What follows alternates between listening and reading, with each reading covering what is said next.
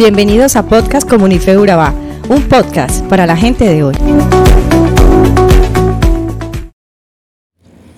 Hola, ¿qué tal? Gracias por estar una vez más súper atentos a nuestro podcast. Y hoy quiero compartir contigo este podcast titulado Tribulación y Consolación.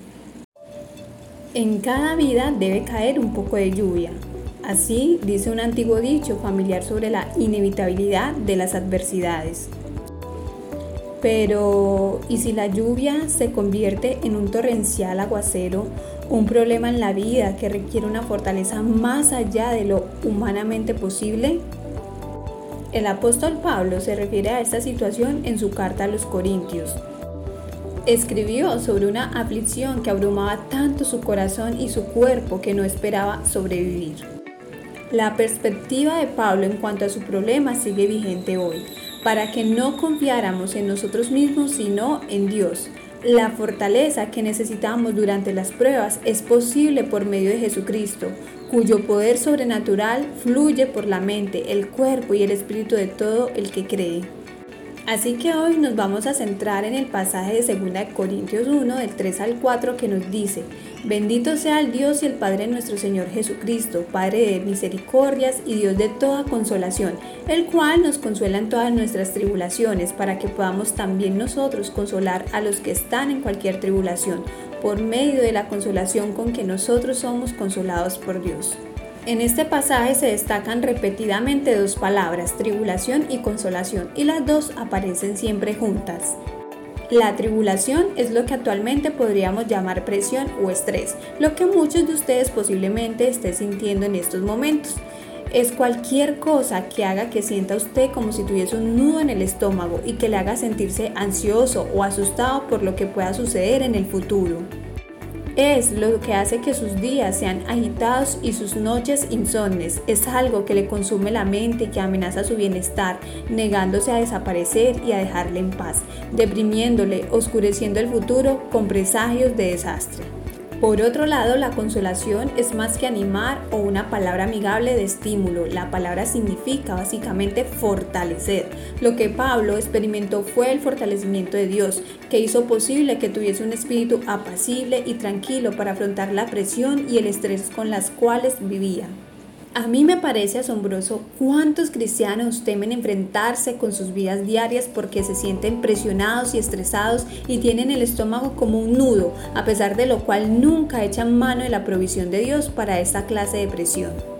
Estas palabras no nos han sido dirigidas sencillamente para ser usadas en los problemas religiosos. Podemos usarlas para afrontar cualquier clase de estrés o cualquier clase de problema. El consuelo de Dios y la fortaleza de Dios están disponibles para cualquier cosa que cause estrés en nuestras vidas.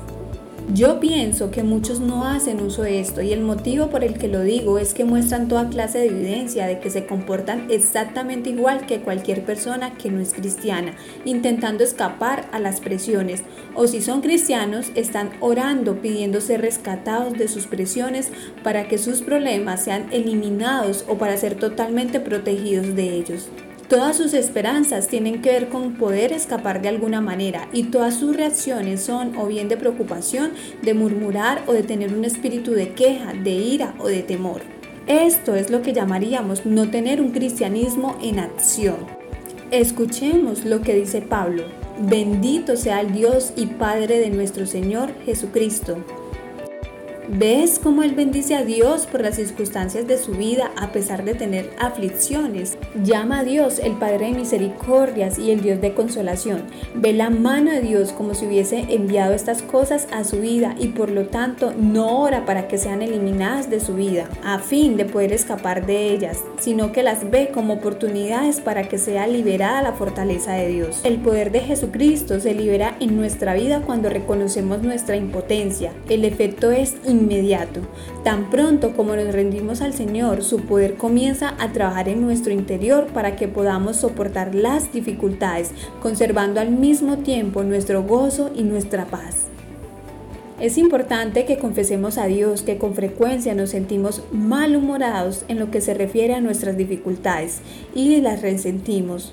No quiero aceptarlas, quiero que sean eliminadas o me vuelvo rebelde y me quejo Por eso pedimos al Señor que nos ayude a confiar y tener paz. Somos Comunife Urabá, un lugar para la gente de hoy. Síguenos en redes sociales como Comunife Urabá y en la web www.comunifeurabá.com. Allí encontrarás todo un contenido digital reservado de parte de Dios para ti. Nuestras reuniones miércoles 7 y 30 pm, toda una experiencia de oración y domingos 9 y 30 am destacamos la importancia de Dios en nuestra vida al compartir en familia. Te esperamos. Y si un día se me escapa todo y quedo sola en medio de la tormenta, tú guardarás mi corazón en paz perfecta. Oro, si me lastiman oro y si me duele lloro. Pero me acuerdo y oro, otra vez. Si me da miedo lloro, pero me acuerdo lloro. Y me llenas de fuerzas otra vez. Oh,